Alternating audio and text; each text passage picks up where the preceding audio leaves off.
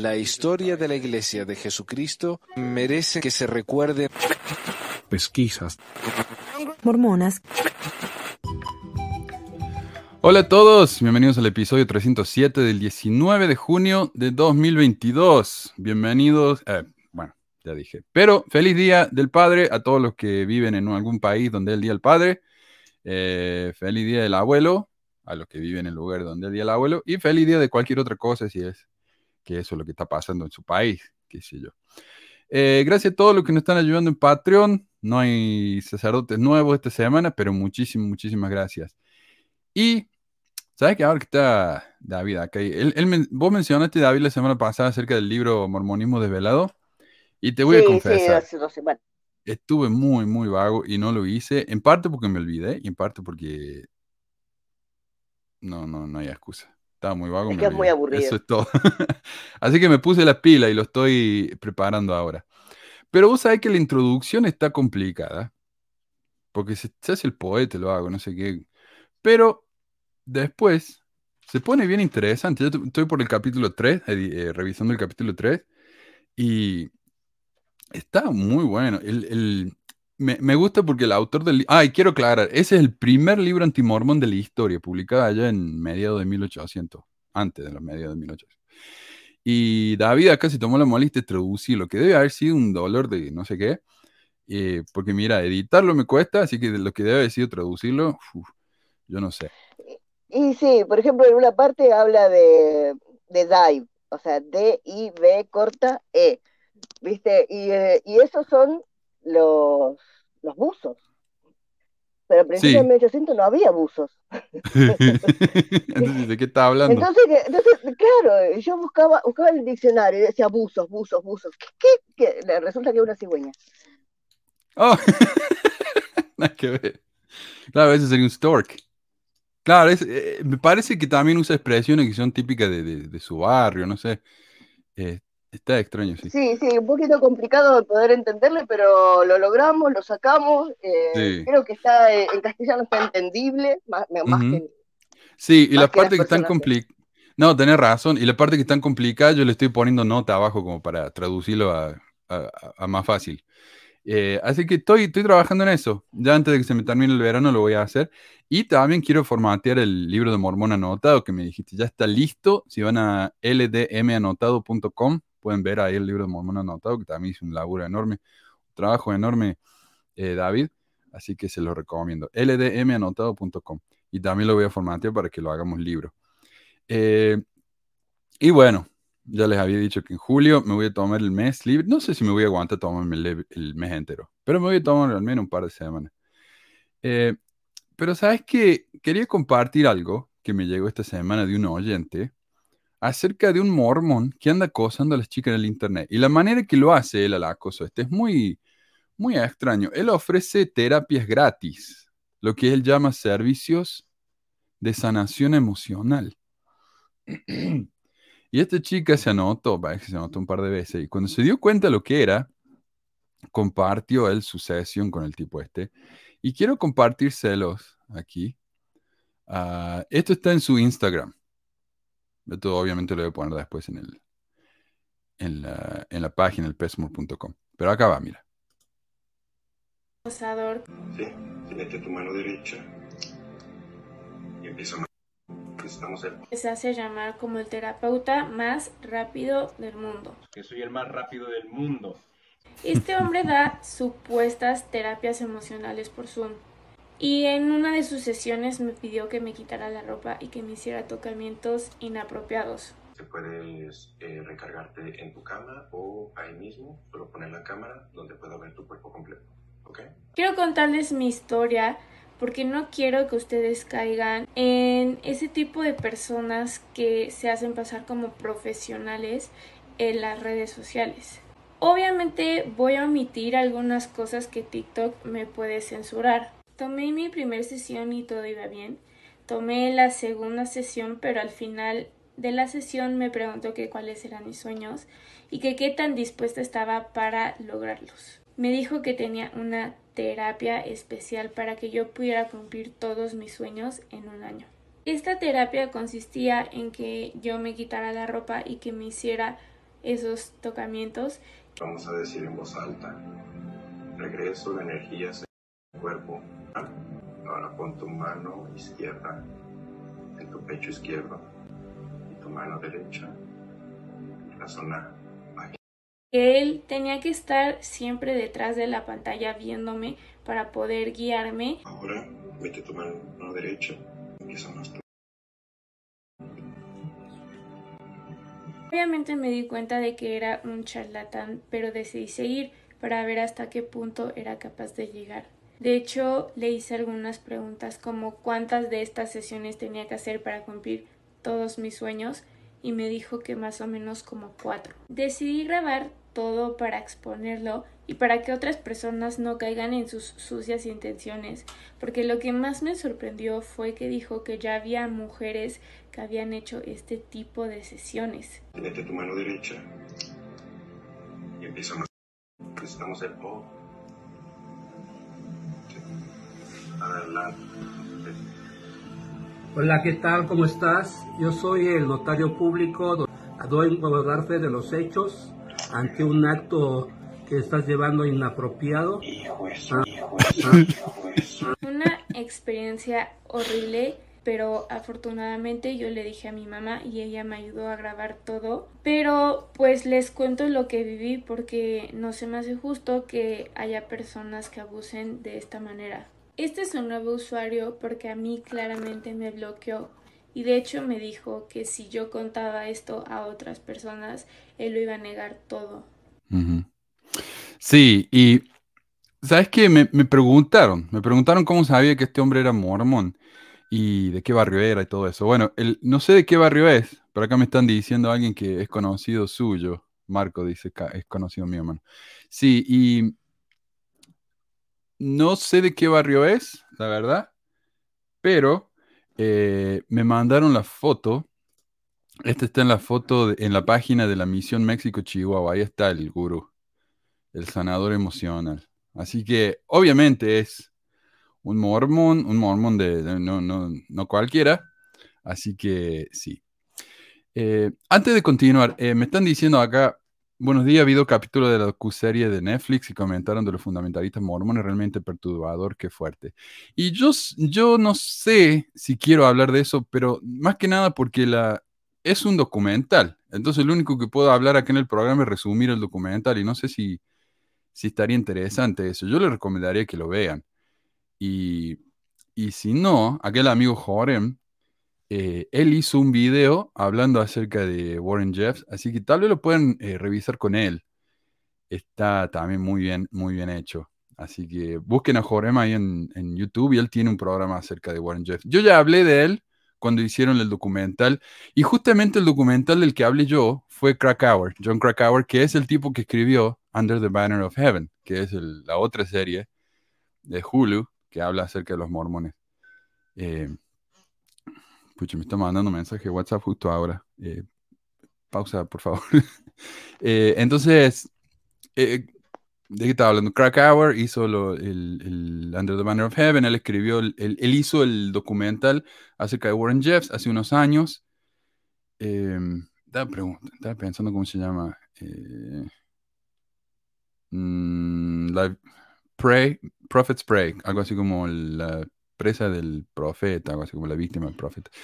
También está increíble. Y me parece que muchas de las cosas que habla eh, Keep, Sweet, Keep Sweet es lo mismo de lo que habla. Entonces, por eso tal vez no estaba muy, muy uh, interesado en eso. Acá dice, mira, Musa Jorem, el estimado con voz de oro. Grande. Eh, pero bueno, continuamos entonces. Resulta que este hombre es un mormón. Eh, incluso una página mormona llamada Colonias de la Iglesia de Jesucristo de los Santos de los Últimos Días compartió este video con el título Extremen precauciones para las terapias psicológicas de nuestra juventud. Existe una red de psicólogos autorizados por la Iglesia para evitar alguna situación similar. Y sabe que a mí me molesta cuando dicen, eh, necesitan ayuda, la Iglesia la tiene. Y sí, pero ¿Qué ayuda? ¿Cómo la consigo? ¿A dónde voy? Entonces le pregunté, le digo, mira, yo fui obispo, mentira, yo fui consejero. Le digo, yo fui obispo y no sé de dónde me, de, qué estás hablando, dónde encuentro esa lista. Me dice, anda, habla con tu obispo. Y ahí está la cosa, ¿no? Tenés que ir a hablar con tu obispo. Y para mí, para poder ir a un psicólogo, eh, me pregunta acá Firma qué pasó con el final con este depravado. En realidad, lo que yo entiendo, él no hizo nada ilegal porque las chicas que, a las que él les habló eh, habían consentido al tratamiento, se podían cortar si no lo querían, pero el tipo está desaparecido de todas las redes, eso sí. Eh, así, y todo el mundo lo, sabe quién es, así que debe ser una vergüenza tremenda lo, la que está pasando a este tipo, que me parece muy bien. Em, pero estaba diciendo, si yo necesito un, si yo soy mormón fiel, ponele, y yo necesito tratamiento psicológico, ¿por qué necesito ir al obispo para que me diga ah, que puedo ir a un psicólogo? Yo debería ir a un psicólogo y listo, ¿no? Eh, pero bueno, el tema me dio curiosidad y aparentemente el oyente que me mandó la noticia vio mi comentario en ese grupo, así que me mandó un link a una página de la iglesia en la que hay números para pedir, eh, para pedir citas con estos psicólogos. Aunque me imagino que esos números son no a líderes religiosos, no necesariamente a... a ver, déjame sacar esto por un segundo, se lo ven. Red de Psicólogos sí, ahí está, en el sitio de la iglesia. Y también lo voy a poner en pesmore.com. Em, que a su vez, esos líderes religiosos te van a hacer referencia a psicólogos. Entonces, como digo, la página se llama Red de Psicólogos Sud y dice cosas como esta. La consulta psicológica a miembros con necesidades sociales o emocionales es determinada en la asesoría al líder de la iglesia después de llamar a la línea de ayuda de bienestar. Estas consultas se coordinan a través de servicios para la familia Sud y se proporcionan por psicólogos Sud validados que residen en distintas ciudades del país. Servicio con costo. Ya aclara, ¿ya? Servicio con costo. Esto constituye un valioso recurso para los líderes de barrios y estacas en sus esfuerzos para ayudar a las personas, matrimonios y familias a encontrar servicios de consulta psicológica profesional de calidad. Adicionalmente, servicios para la familia Sud provee servicios directos de consulta psicológica de, de, corto plazo a miembros con atracción al mismo género y en otros casos especiales. Así que, claro, y me parece interesante a mí que el, el único caso específico que menciona de gente que necesita ayuda psicológica son las personas, como dice acá, con atracción al mismo género. Porque, y, sabe que cuando la, iglesia usa este tipo de expresión, y quiero aclarar, también vos me podés corregir, eh, David, eh, y lo digo porque vos participaste mucho en el grupo de afirmación y tal vez estás más eh, al tanto de la comunidad que yo. Pero cuando la gente dice atracción al mismo género, están invalidando el hecho de que esta persona es gay o, trans o lo que sea. Están diciendo, no, no, no es tu personalidad, es simplemente una situación temporaria. Es simplemente una atracción. Claro, es como que te separan. Vos sos, vos sos un hijo de Dios y después tenés atracción al mismo género. Mm. Claro, entonces, no sé, es como que invalidan, ¿no? La, la, realidad de esta persona, la identidad de esta persona. Y eso me molesta a mí. Pero bueno, cuando fui al grupo de WhatsApp, a preguntar si había algún ex líder que tuviera experiencia con esto, eh, la usuaria Eve me contó que un amigo de ella había sido enviado a un psicólogo porque era gay. Y como solo podía ir al psicólogo mormón del área, a pesar de que él mismo se tenía que pagar el tratamiento, tenía que viajar tres horas para ir a la consulta. Y esto me llamó la atención. Si este chico tiene que pagarse el tratamiento él mismo, ¿por qué no ir a cualquier psicólogo de su elección? Resulta que el tema de la terapia en la iglesia es bastante condicional. Otra página de la iglesia, del sitio uh, cursosmatrimonios tiene un poco más de información sobre el tema. Dice recursos para líderes. A ver si lo puse en otro lado.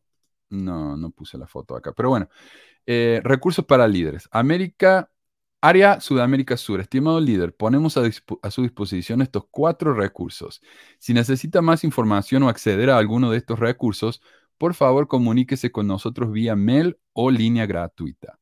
Uno de esos cursos, los cuales no son servicios de terapia, sino recursos para los líderes, para que sepan ellos cómo ofrecer este servicio a los miembros, eh, se llama Atención Psicológica para Miembros, Líderes y Misioneros.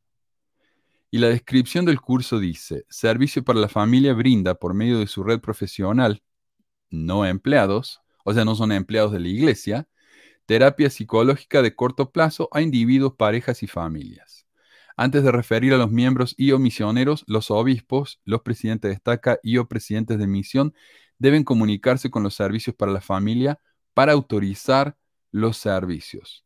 Entonces, para que un miembro pueda ir a ver a un psicólogo que él mismo tiene que pagar, necesita permiso de su líder local. Eso a mí me voló la cabeza. Hablé con un amigo de Colombia que me envió este último link, este link que estoy compartiendo, y me dijo que él fue a una de esas presentaciones y ahí le dijeron que los miembros tenían que pagar por su terapia, pero que si no podían, tenían que pedir ayuda a la familia y, de los miembros, y en último recurso la iglesia podía pagar la mitad del tratamiento. Otro muchacho que creo que es de México, perdón, no le pregunte, me dijo que en su caso, cuando tenía que referir a alguien a un psicólogo, él había sido obispo, si el miembro no podía pagar, entonces podía pedir que la iglesia le pagara el tratamiento. Este último caso es el único en el que yo entiendo que la iglesia te mande a un psicólogo específico, no a un psicólogo autorizado. O sea, si te van a pagar la terapia, tienen derecho de mandarte al psicólogo de su elección. Pero si uno tiene que pagarse en uno mismo, ¿Qué derecho tienen ellos de decirme a mí a dónde puedo ir y a quién puedo ver? Ahora, el peligro real que yo veo en esto es que la, psicología, la psicología es estigmatizada lo suficiente ya, ¿no? La gente piensa, no, ahí el psicólogo es para loco, yo no voy a meterme en eso, lo cual es tremendamente lamentable, porque puede ser de gran ayuda para la gente. Y al tener que recibir permiso del obispo para poder recibir ayuda psicológica, lo estigmatiza aún más. Si la gente tiene necesidad de ayuda psicológica, tiene que ir sin antes consultar con su gurú, espiritual que no tiene ningún entrenamiento en salud mental o emocional. Y la manera que yo lo veo es, si la iglesia pudiera ayudar un poco más, tal vez dice, bueno, los psicólogos no son empleados de la iglesia. Bueno, empleenlos, contraten gente. La depresión entre los miembros de la iglesia está desproporcionada. La iglesia tiene suficiente dinero como para contratar a alguien. Pero en lugar de eso, tienen que ir y a, ver a gurús del internet que, ofrecen servicios gratis, porque al final el tipo te quieren filmar masturbándote. O sea, ese es el peligro entonces. La gente va a ir a donde, a donde está el recurso gratis porque es lo que tienen, ¿no? Es lo que pueden pagar, que es nada. Finalmente. Da la impresión más bien más bien da, perdón que te interrumpa. No, no, no, por favor. da la impresión de que como que te quieren controlar a ver a qué psicólogo vas y, a ver qué te dice y a ver cómo está. Porque eh, hace, yo dejé la iglesia, bueno, no me acuerdo cuando dejé la iglesia, más o menos en 2013 o 2014. Y la última cosa que yo hice en la iglesia fue ir a una psicóloga que, que me, me, me dio la iglesia pero la psicóloga no era miembro de la iglesia, era católica y era, no era creyente, ¿viste? No era practicante. Y, la iglesia no le pagaba tampoco. Ella eh, daba de voluntarias las horas para atender gente en la iglesia que tuviera problemas de adicciones y otros problemas así graves. Entonces, como yo me había, me había mm, divorciado en ese, justo en ese tiempo, estaba en proceso de divorcio, no me acuerdo, y estaba como deprimido y esas cosas, entonces yo le dije al obispo todo cómo me sentía y el obispo me mandó a la psicóloga, que era esta señora. Y hablando con ella, es que, es que justamente eh, descubrí que yo era trans. Eh, antes yo no, no sabía, no sabía ponerle nombre a lo que me pasaba. Y todo, todo eso fue una cosa de tremendo beneficio para mí, pero eh, yo me acuerdo que al día siguiente que, que, yo pude aceptar mi, mi identidad, eh, me llama el obispo y me dice, mira, eh, la psicóloga no va a ir más porque no se puede, así que te quedaste sin psicóloga, me dijeron. Y yo hmm. no quiero decir que se enteraron mi, mi conversación y por eso la rajaron, ¿viste? Después de todo no le, no le pagaban, solamente le, le, le, le daban... la referencia, que, es, gran cosa. Sí. Eh, no quiero no quiero no quiero señalar porque no sé viste tengo la tengo la sospecha fue, fue muy raro que yo justo el, un domingo voy voy me, domingo sábado bueno no me acuerdo que ponele que fue un domingo voy a la psicóloga me dice eh, pues tengo esta conversación tengo esta esta epifanía y al día siguiente me dicen, mira, no hay más psicóloga. Fue medio raro. Pero entonces, entonces como que te quieren tener controlado ahí en la iglesia, porque no quieren que tu psicóloga te, te aconseje contrario a las enseñanzas de la iglesia, ¿viste? Porque si no se le van a ir más miembros, pienso yo. Sí, y yo no me acuerdo si fue el caso de Pau, pero me mandaron una historia personal en que alguien fue a ver una psicóloga de la iglesia y la psicóloga le informó al obispo lo que había pasado. Ahora yo, en, lo que me, en lo que estuve escuchando, conversando ahí en la página, de, en el grupo de WhatsApp, es que algunos me dijeron que muchos son, sí, em, eh, psicólogos que son miembros de la iglesia, pero otros no. Ahora, lo que yo veo es que si no son miembros de la iglesia, probablemente tienen que, que dar el tratamiento que sea eh, que siga las pautas de la iglesia, si no le va a pasar lo que le pasó a la tuya, que, que, que la echaron. Obviamente, ¿no? O sea, hay un, hay un interés económico ahí. Porque una referencia es importantísima. O sea, al, final la, persona va a ser pagada por, por el paciente. Así que sí. Eh, a ver, Lina dice, esta semana me visitó un amigo, resulta que ahora en mi anterior barrio están dando cursos de autoayuda para depresión y ansiedad dada por hermanos que no son psicólogos, sino con manual de la iglesia. Exacto. Y en la página esta de Área Sudamérica Sud, ahí dice que los instructores de ese curso eh, son, son miembros. O sea, no, son profesionales, son miembros del, barrio. a ver. Dice Adriana, piensan que hay que curarlo. Y esa es la parte más estúpida, ¿no? Que pensar que pueden mandar a, una persona LGBT al psicólogo y los van a curar. Eh, ¿Qué dice acá? Perdón. Eh, los psicólogos de la iglesia son un fraude. Todo el barrio, la estaca se de las terapias, como quieren llamarse, cuando deberían ser reservadas. Mira, a mí, y este es el problema que yo tengo con la psicología. Yo incluso estudié el cursillo de ingreso de la universidad para ser psicólogo. Pero este es mi problema con la psicología. Yo, yo voy al doctor. El doctor me tiene que, que curar y hacer un tratamiento normal, ¿verdad? El doctor no me puede decir, bueno, le vamos a dar una bendición de salud, vamos a orar, le vamos a poner aceite y se va a curar. Y si hace las cosas que le decimos, se va a curar. Mm, no, no, eso, eso no sirve. Y sin embargo, en la psicología hay psicólogos que te pueden decir eso. Yo me imagino que no debe ser ético y que si se entera, se la junta de, psicólogos del, país, eh, te echan o te, te sacan la licencia. Pero esas cosas pasan. Entonces yo no sé, eh, esa es mi experiencia negativa con la psicología, pero... Y, es frustrante que dicen, bueno, pero busca, busca, porque hay psicólogos buenos. Sí, pero yo no necesito buscar 20 médicos para encontrar uno bueno que me va a curar una pierna quebrada. O sea, eso es algo básico. Entonces tener que buscar y buscar para encontrar un psicólogo bueno, no, es un problema eso. Eh, ah, no sé. En el campo de la psicología me parece que es algo que tendrían que revisar. ¿Qué me decías, David? Que cuando uno está, uno va al psicólogo, uno se pone en una situación de vulnerabilidad, porque primero que nada admite que uno necesita una ayuda, y segundo uno admite que la otra persona que tiene un doctorado te va a ayudar. Entonces, entonces, pero la persona que tiene el, estudio te puede manipular, te puede hacer muchas cosas que están, que son poco éticas, ¿viste?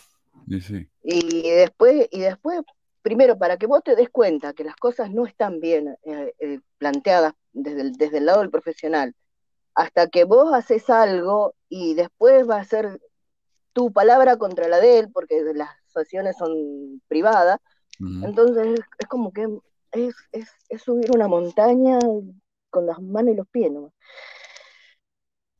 Ah, sí.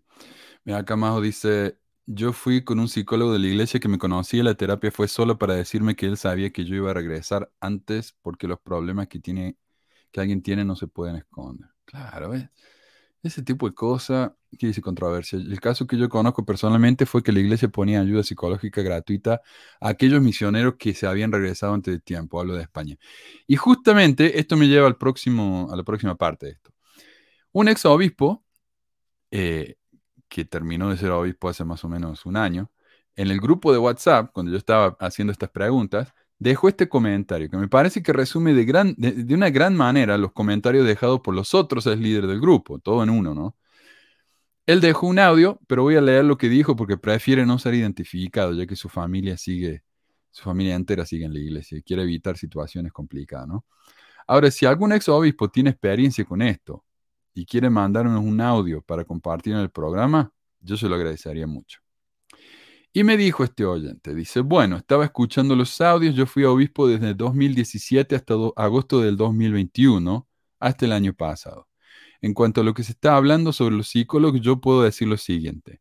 En mi estaca, a partir del 2019, la estaca contrató psicólogos específicamente para los misioneros que se estaban volviendo de la misión por diversos problemas, por depresión, cuestiones mentales y demás. Y luego una vez que se los trataba, muchos de ellos se volvían a la misión, siempre y cuando no hayan cometido un pecado que los suspendían y ya no volvían a la misión. Ahora, a mí me tocó tratar, mi segundo consejero, él tiene una hija en el colegio de 14 años. Su hija tiene atracción al mismo sexo, no, es gay. Y entonces la directora del colegio les pilló, digamos, besándose con su pareja en el recreo, lo cual informó a sus padres y eso ya se conoció en la iglesia entonces la estaca lo que hizo fue lo siguiente. A mí me pidieron que se le puede ayudar con el tratamiento psicológico para que se le haga una terapia para que ella no tenga atracción al mismo sexo, lo cual para mí es un poco tonto. Sin embargo, en esta ocasión, esto se dio más o menos en febrero o marzo del año pasado, cuando yo estaba todavía en funciones. Entonces el presidente de Estaca me llama y me dice, nosotros tenemos psicólogos para que puedan atender a miembros con estos problemas, pero ellos tienen que pagarse la sesión. La estaca no corre con los gastos, pero sí corrían con los gastos con los misioneros que se volvían de la misión. Ahí está la diferencia, ¿no? Si hay un, misionero que trabaja para la iglesia gratis, a él le pagan el, el psicólogo, a un miembro común no. Ahora, la cosa es que la iglesia va contratando profesionales pero el requisito es que tienen que ser miembros. Ahí está el problema. Porque a esta hermanita que tenía este problema se la mandó a una psicóloga que era miembro y ella cobraba más o menos unos 200 eh, bolivianos, bueno, en Bolivia, que es más o menos de 25 a 30 dólares la sesión. Y ella tenía 3, 4, 5 sesiones y entonces la familia tenía que pagar de su bolsillo porque la iglesia no paga esos tratamientos. Es más, no quiere que se hable de estos casos, pero son casos reales que se dan en cada barrio. Entonces, ese es el problema. Hay mucho problema de pornografía, hay problemas de infidelidad, masturbación. También escuché eso, que te mandan al psicólogo porque un chico se masturba y lo, y lo descubren o confiesa, lo que sea. El problema es que se manda a psicólogos que son miembros que al final le salen diciendo que tienen que orar, que tienen que y cosas así, que no cumplen con una función de un profesional, ¿no? Para nada para nada. En el fondo la iglesia no ayuda, eh, la iglesia no ayuda nada porque el presupuesto, cuando hay un padre que tiene un problema con un hijo que tiene tendencias, digamos, homosexuales, tiene que pagar sí o sí él y tiene que sí o sí ir a un psicólogo autorizado por la iglesia. Entonces yo al padre le dije, mira, busca un psicólogo o especialista para que le trate a tu hija, pero el problema es que le estaban presionando a la hija para que ella no actúe así o sea, para que deje de ser gay. Y la niña ya había amenazado con irse de la casa porque ella no entendía de que de la noche a la mañana ella tenga otro pensamiento. Entonces es un poco delicada la situación cuando se tratan estos problemas dentro de la iglesia. Ese es el problema. Ahí está. Eh, ahí está, ¿no? O sea, primero que nada, si la iglesia va a lavar el coco a, los miembros con, la, supuesta idea de que los están ayudando psicológicamente, no les cobren al menos tengan la decencia de no cobrarle. No sé. dice Lina, queda muy claro que son todo menos profesionales. La primera vez que intenté hablar sobre mi caso, mi abuso sexual, la gran solución era que me casara por el templo y esto me iba a curar. Ay, por favor. Em, ¿Qué dice David? Un psicólogo dando apoyo sobre lo que dicta un ser imaginario. ¿Hay algún psicólogo aquí? Mira, como dije, hay psicólogos muy buenos. Pero el hecho de que uno tenga que andar buscándolos es muy raro eso. Controversia dice, el caso que yo conozco personalmente fue que la iglesia ponía ayuda psicológica gratuita. Ah, ya lo dije, perdón. Eh, César dice, mi madre siempre ha buscado psicólogos parciales para que me regañen por mi homosexualidad. Psicólogos que le dicen que soy normal lo tacha de ideologista de género. Exacto, exacto. Y está la idea esta, ¿no? De que hay una tendencia, una, una campaña del, lobby LGBT para que todos los chicos se hagan gay. No sé, no sé cuál sería el, propósito de eso, pero ahí está. Eh, uh, esta semana estuve hablando con uno, uno que incluso compartió su historia acá en el programa en el pasado, y me decía que los gays son, eh, son, ah, ¿cómo es la palabra que usó? Pero básicamente dijo que eran fascistas porque están imponiendo su ideología a la fuerza. Y yo le digo, ¿de qué estás hablando? Me dice, sí, porque míralo, no escuchan el otro lado. Ellos quieren imponer su posición y no escuchan el otro lado. Bueno, el otro lado del lobby gay es que no hay que ser gay. Y eso es todo, ¿verdad? Pero él me decía, no, porque mira, los nazis no escuchaban la posición o el lado de los judíos y entonces los mataron a todos. Le digo, ah, la miércoles, entonces los LGBT son nazis. Y ahí me dijo que yo era muy estúpido porque no, no veía, ¿no? Del punto de su... esto es lo que me dijo, me dijo, qué lástima, sos tan inteligente en ciertas cosas. Entonces, claro, soy estúpido en lo que se refiere a eso. La agenda gay. David, ¿qué es la agenda gay? El lobby gay. Mi agenda, mi agenda gay es ser gay todos los días. Y claro, la agenda gay es ir a desayunar con los amigos, qué sé yo, salir a pasear el perro, qué sé yo, la agenda de todo el mundo, pero bueno. Eh, Norma Díaz dice, tú haces tu trabajo gratis. No solamente lo hago gratis, Norman, sino que muchas veces yo tengo que pagar por esto. Así que sí, más que gratis. Ahora, por suerte, este, este mes hemos tenido mucha suerte, porque, eh, porque me han estado ayudando y, lo que me han ayudado me cubre mucho eh, los gastos del programa, así que les agradezco muchísimo. Parece que hay un Norman Show, parece que está haciendo otros comentarios, o no, ese nomás.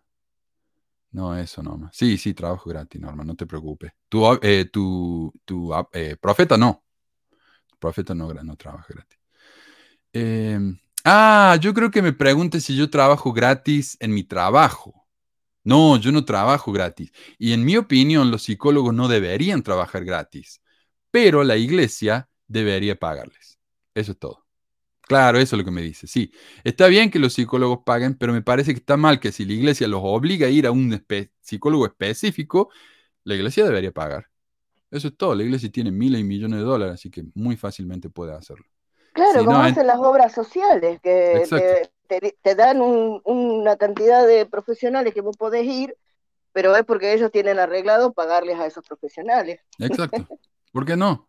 Mira, en mi trabajo, eh, que es acá en Utah, en el condado de Davis, que es fuera de Provo, es el lugar más mormón que hay, es donde viven todos los profetas, los, apóstoles.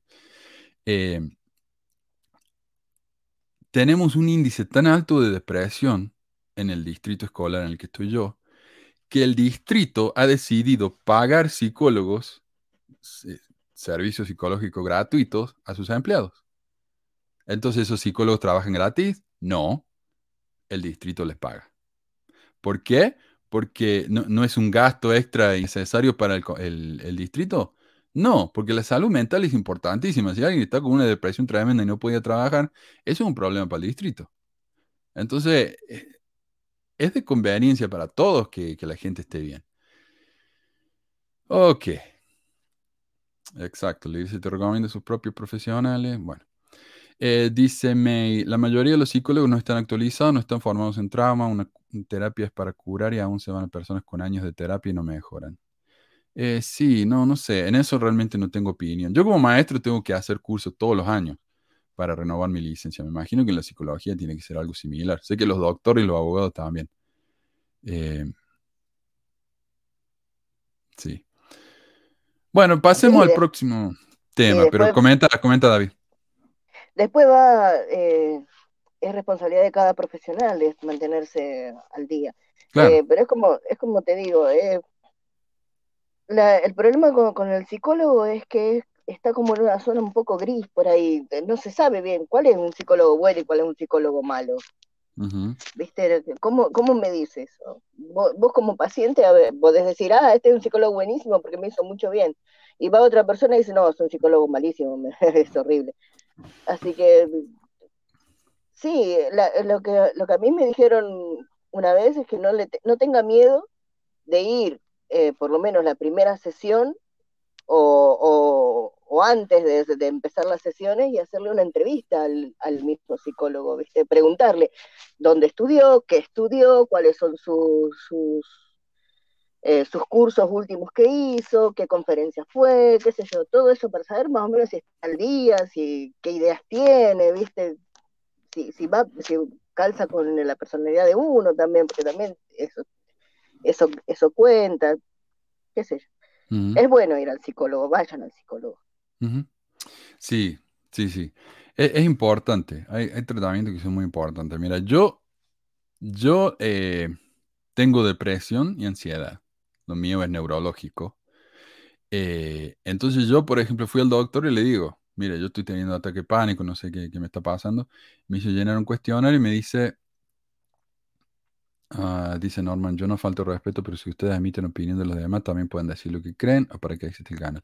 Claro, Norman, pero nosotros nos vamos los canales tuyos a, decir esto. Nosotros estamos acá en nuestra casa, ¿viste? Eh, ofendiendo y desacreditando. Bueno, ya está. Em, ya está, Carlos, déjalo, déjalo en paz, Norman, está aburrido. Eh, pero mi amigo Adam, por ejemplo, él tiene un problema psicológico que cuando era chico, él, él vio morir a su papá. Y él era chiquito, ponele ocho años. Entonces él lo dejó marcado para siempre. Lo de él no es un problema neurológico. Entonces él ponele, él toma, él toma, yo tomo Solof. Y el Solof me ayuda el problema este neurológico que tengo y se me arregla y ya no he tenido un ataque de pánico hace como 15 años. Pero él no, porque lo de él no es neurológico le duele situacional, algo así. Entonces él tiene que ir a terapia y es la única manera en que, él puede recibir ayuda para eso. Entonces, sí, la situación de cada uno es diferente, pero si es una cuestión así, necesitas ir a ver a alguien porque te va a ayudar. Y el obispo no tiene ni idea de lo que está hablando. Así que no. Por ahí, viste, llaman a, como, como obispo a un, a un albañil o a un contador esta es gente que no tiene ni idea cómo, cómo hacer tratamiento psicológico, así que por favor eviten eso, por favor. Eh, pero bueno, pasemos al tema del día. Digamos.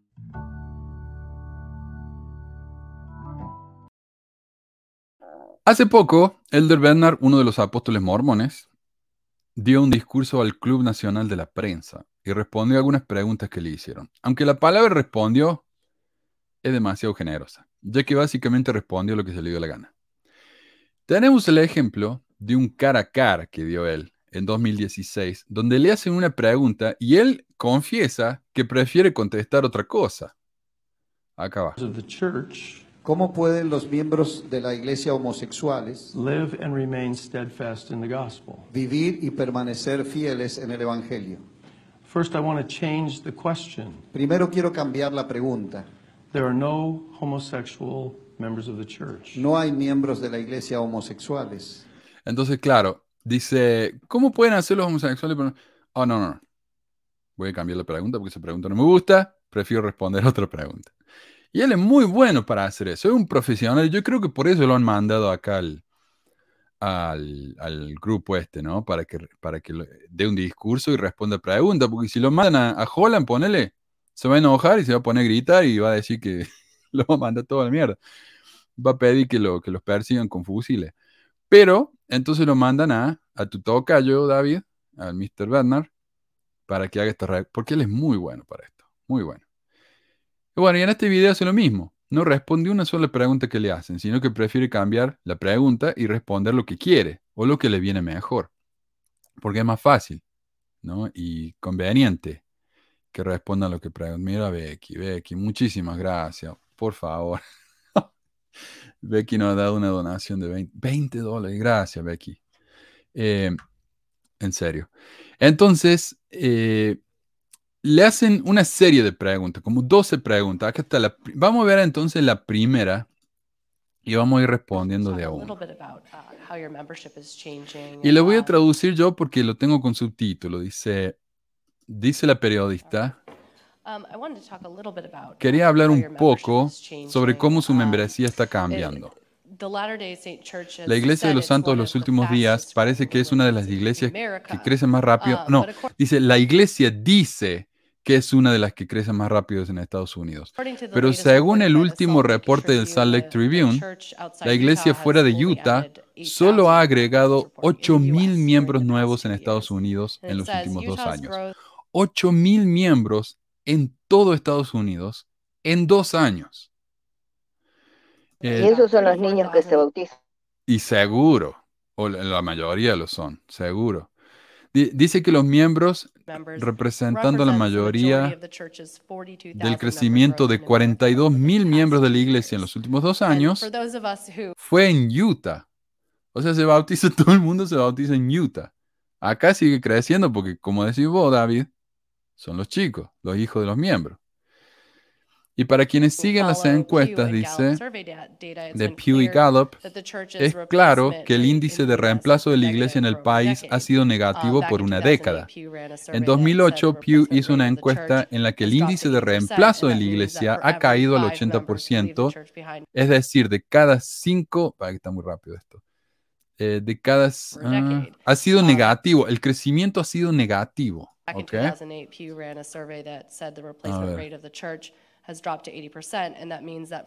Eso significa que por cada cinco miembros que abandonan la iglesia, cuatro nuevos miembros se unen a la iglesia. ¿Puede hablar sobre esos hallazgos y uh, cómo puede decir que la iglesia está creciendo en Estados Unidos cuando vemos estadísticas como esta? Claro, porque ellos dicen, estamos bautizando, estamos bautizando, porque la iglesia es buena para dar reportes de miembros que se bautizan, pero no da reporte de los miembros que se van o los que se mueren. Eso no lo dice. Y otras iglesias sí. Y yo ya mostré acá hace unas semanas atrás, por ejemplo, la iglesia, eh, la iglesia, ¿cómo se llama? Eh, perdón, me, me, distrajo el comentario. La iglesia adventista. Ellos, ellos dicen cuántos se van de la iglesia. A ellos no le da vergüenza. Porque dicen después de todo, muchos son los llamados, pocos los escogidos. Si dicen cuántos son los escogidos, tal vez los miembros se van a sentir más especiales, ¿no? Pero no, ellos solamente hablan de cuántos vienen y cuántos se bautizan y cuántos crecen. Pero bueno, veamos qué dice David acá. Con mucho gusto trataré de ser un apóstol y no un académico y un estadístico, que es lo que yo solía hacer. Quiero resaltar un elemento y hablar de la naturaleza complicada de lo que estamos hablando. Muy complicado. Si miras a la iglesia en su totalidad, está creciendo. Pero no, ella le acaba de decir que no, está, es un crecimiento negativo. Pero bueno. Eh, lo cual en el clima que encontramos hoy es digno de las noticias por sí mismo. Se refiere a que la gente se está yendo de las iglesias y, el, y la iglesia que está más creciendo hoy en día es la iglesia de los que no van a la iglesia. ¿Okay? Segundo dice, si tomas por ejemplo la zona del oeste de los Estados Unidos, tenemos una inmensa migración de miembros de esa parte del país. También tenemos una inmensa migración de México y América Central. No tengo idea qué son los números reales. Así que tenemos números y creo en los números, pero hay cierta inseguridad en esos números. Lo que estoy sugiriendo es que en total tengo confianza en el crecimiento. Si lo quieres separar por estado, es una meta que se mueve rápido. Y no estoy en una posición de poder comentar, porque no estoy seguro qué está sucediendo. Um, bueno, gracias, dice. Ok, entonces veamos. De 42 mil miembros que se bautizan, 34 mil son en Utah y 8 mil en el resto del país. Eso es un promedio de 163 bautismos en dos años por estado u 80 bautismos por año por estado. Hay que considerar que algunos de los estados de Estados Unidos son más grandes que países de Europa. Entonces, 163 bautismos por año es, tristísimo. O 80 bautismos, perdón. Otra, por cada cuatro bautismos nuevos, cinco personas se van. ¿Qué dice Bernard sobre el tema? No, no lo responde, no dice nada. Dice, voy a ser apóstol, no un estadístico. ¿Qué tipo de respuesta daría un apóstol? O sea, David, si vos sos un apóstol, un líder de la iglesia, y te preguntan esto, ¿qué respuesta darías como apóstol? No sé, tal vez Jesús diría, abandonen a las 99 y vayan a buscar a las 100, ¿verdad? Tal vez. Tal vez diría, si, si se van cinco y vienen cuatro, al menos recibimos a esos cuatro con los brazos abiertos. Algo así, no sé. No sé, yo no podría ser apóstol porque no podría nunca seguir las, las, las convenciones, las regla, los reglamentos que tienen ahí en la iglesia, no podría. No, no, no puedo. Cuando estaba en la misión, una de las cosas que a mí más me molestaba, que más me, me hacía daño, era que nosotros éramos enviados a, a predicar el Evangelio y ayudar a la gente, pero no podíamos ayudar a nadie, no teníamos herramientas, ¿viste? Y, había muchas cosas que no podíamos hacer porque teníamos, estábamos llenos de reglas, ¿viste? No podíamos hacer más de cuatro horas de, servicio y por ahí, por ahí si había una familia, más de una vez me pasé seis horas ayudando a una familia a, hacer un pozo, a construir una pared, lo, lo que necesitara, ¿viste? Y, y esas cosas no se pueden hacer, ¿viste? y, yo las hacía igual, y así que yo nunca podría ser, en ese tipo de iglesias jamás podría ser eh, apóstol, yo entraría a, cambiar un montón de cosas. Sí. y acá mira, dice, justamente Marcos dice, jaja, después de todo el verbo que echó terminó diciendo que no sabe nada, y Giovanna dice, Giovanna dice, creo en los números, pero no conozco los números. A mí eso me llamó la atención eh, porque él dice eso, y, es muy extraño, ¿no? Eh, si lo que dice que la gente se está yendo del oeste y que la gente latinoamericana se está mudando a Utah, ¿no nos daría eso un número creciente de miembros, al menos en otro lado? Ok. Oh, wow. Oh, gracias, profesor. nos da 50 pesos mexicanos. Muchísimas gracias. Para el café, sí. Gracias. Eh, ¿Qué estaba por decir? Eh, él dice, bueno, lo que pasa es que la gente, y es cierto, mucha gente de California se nos está viniendo a Utah, lo que es un problema porque si nos están yendo los precios de las casas para arriba, pero una locura. Yo, yo que era dueño de una casa, ya no puedo comprar más casas. Eh, se nos han ido los precios para el, para el cielo, ¿no? Entonces, eh, las nubes, perdón, así es el precio, se nos han ido las nubes. Eh, pero es cierto, mucha gente del oeste se está viniendo a Utah. Pero entonces la gente del este no debería afectarle el crecimiento allá, pero sí está afectando, al punto de que el crecimiento es, como dijimos, negativo. Es decir, en algunos estados del este, la gente no solamente no está creciendo la iglesia, sino que se está disminuyendo. A eso no lo respondió. Entonces, eh, el que venga gente del oeste a Utah, eso no, no explica mucho, ¿no? Y si la iglesia está creciendo, ¿no? Pero apenas, como reportamos luego de cada conferencia de abril, la iglesia hace rato que ha mostrado cualquier tipo de crecimiento real. Eh, después de todo, ¿hace cuántos años que siguen siendo 16 millones de miembros? Incluso si les creemos y aceptamos que esos 16 millones son realmente miembros y no que la inmensa mayoría están inactivos o que se han ido, eso no es un crecimiento real. ¿No? Finalmente no responde ¿por qué la iglesia dice que es la de mayor crecimiento? Cuando los números muestran que el grupo de crecimiento más rápido en Estados Unidos, como ya dije, es el de los nuns. Eh, es decir, de quienes cuando les preguntan a qué religión pertenecen, ellos dicen none, que en inglés significa ninguna. Entonces el grupo religioso más grande en Estados Unidos es el de los ningunos. El segundo grupo de mayor crecimiento son los musulmanes. Los mormones ni figuran en esas encuestas. Lo único que dice Bernard es que, es que es verdad en esta respuesta es que no tiene idea cuáles son los números. Pero a pesar de que no sabe cuáles son los números, dice que cree en los números. Ok. Y a la vez dice que hay cierta incertidumbre sobre esos números. Hay incertidumbre, dice él, en los números que no sabe cuáles son. Y a pesar de que hay incertidumbre, él cree en los números. O sea, dijo una sopa de, cosas que ni siquiera eh, tiene sentido. Eh, pero si no sabe cuáles son los números, es su propia culpa, porque todos los domingos los secretarios de todos los barrios y ramas del mundo tienen que contar a los, a los presentes. Así que Salt Lake sabe exactamente cuáles son los números. El que él no los quiera aprender o el que no los quiera reconocer que son, eso es otra cosa. Así que bueno. ¿Respondió la pregunta? No, no dijo nada. Vayamos a la próxima entonces. Usted mencionó que África es uno de los principales lugares donde está um, viendo crecimiento. ¿Cuál es la situación del crecimiento en Estados Unidos en comparación con el resto del mundo? Usted básicamente dijo que Estados Unidos no está creciendo tan rápido. Pero ¿cómo puede explicar alguna de, de alguna manera y cómo puede explicar cuáles son las razones, digamos, de que África está creciendo tanto?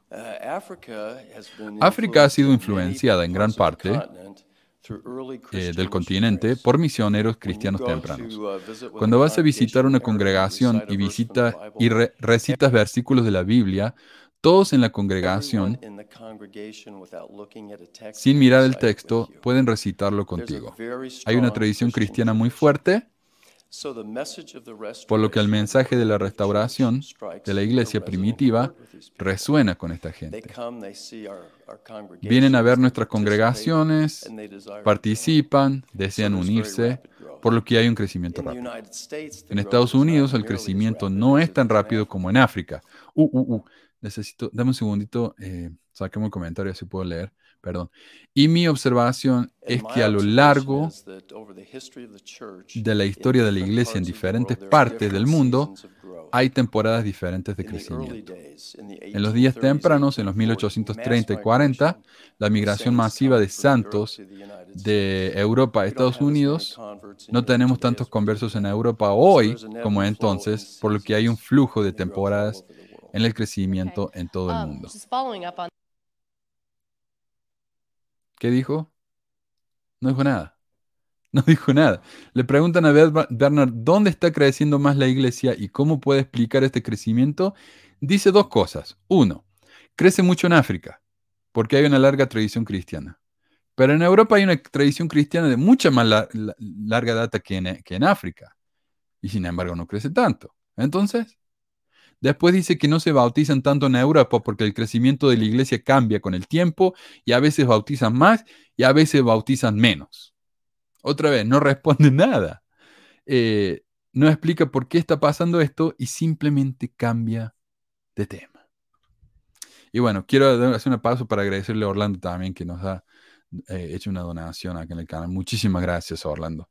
Eh, Orlando se ha convertido de nuevo en un sacerdote de, de eh, Corior. Muchísimas gracias. No, estamos haciendo millonario, dice Carlos. Sí, sí, sí. Eh, muchísimas, muchísimas gracias. Eh, pero entonces no dijo nada, no dijo nada. Le dice, ¿cómo explica usted este crecimiento? Bueno, a veces bautizamos más, a veces bautizamos menos. Eso no es una explicación. Entonces, de nuevo, este, pero la manera en que él lo dice, lo dice de una manera tan calma y tan profesional, que realmente suena como que sabe lo que dice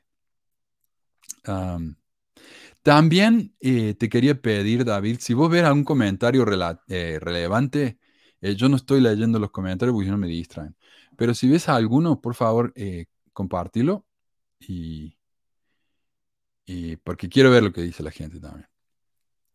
A ver, sácame los comentarios por un segundito, Carlos, hasta que termine este clip. Dice, haciendo un seguimiento en lo de la membresía, la afiliación con las religiones en general ha estado en caída en Estados Unidos. ¿Por qué piensa que es eso? Creo que vivimos en un mundo tumultuoso y la gente está buscando respuestas y puede no estar satisfecha con algunas de las respuestas que encuentra. Eso es todo lo que dijo. ¿Ok?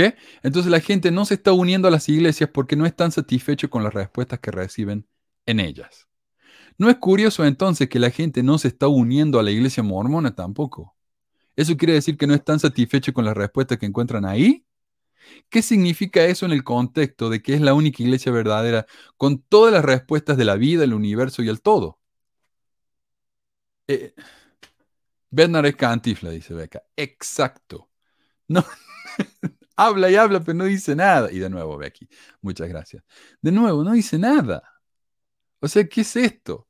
Em, a ver, Mai dice, mm, perdón, son unos profesionales en manipular, evadir y rediccionar la mente a las personas. Pero bueno, recordamos lo que dijo él. Cambiemos la pregunta. Cambiemos la pregunta. Esta pregunta me gusta mucho. A ver, le dice la reportera. Muchos líderes de la iglesia, incluyéndolo a usted, tienen antecedentes en negocios, lo cual no es común para líderes de fe quienes son elegidos por su distinción académica. O sea, distinción académica en teología, ¿verdad? La mayoría de los, de los ah, ministros, sacerdotes en el mundo son gente que ha estudiado para ser ministros y sacerdotes. Entonces, cuando, cuando quieren enseñar, enseñan con autoridad, cuando algún miembro tiene dudas, le responden con autoridad. En la iglesia, ¿qué te responden cuando le decís que tenés duda? Que la iglesia, ¿por qué José Smith se casó con N14? ¿Qué te dicen? Tenés que orar. Que ores y que ayunes. Y eso es todo. Entonces ahí se nota la falta de, preparación, ¿no? Y entonces ella le dice, ¿cómo puede ser que ustedes son, sean todos hombres de negocio, ¿no? Eh, dice, busquen guían detrás de las escenas de quienes entienden cómo manejar organizaciones. Claro, ¿por qué necesitamos a un, a un contador, a un doctor, a un lo que sea, negociante como Stevenson, como líder de la iglesia? ¿Por qué? No hace falta, porque si es una iglesia tan grande como la mormona, tiene un edificio lleno en Salt Lake de gente que les puede asesorar.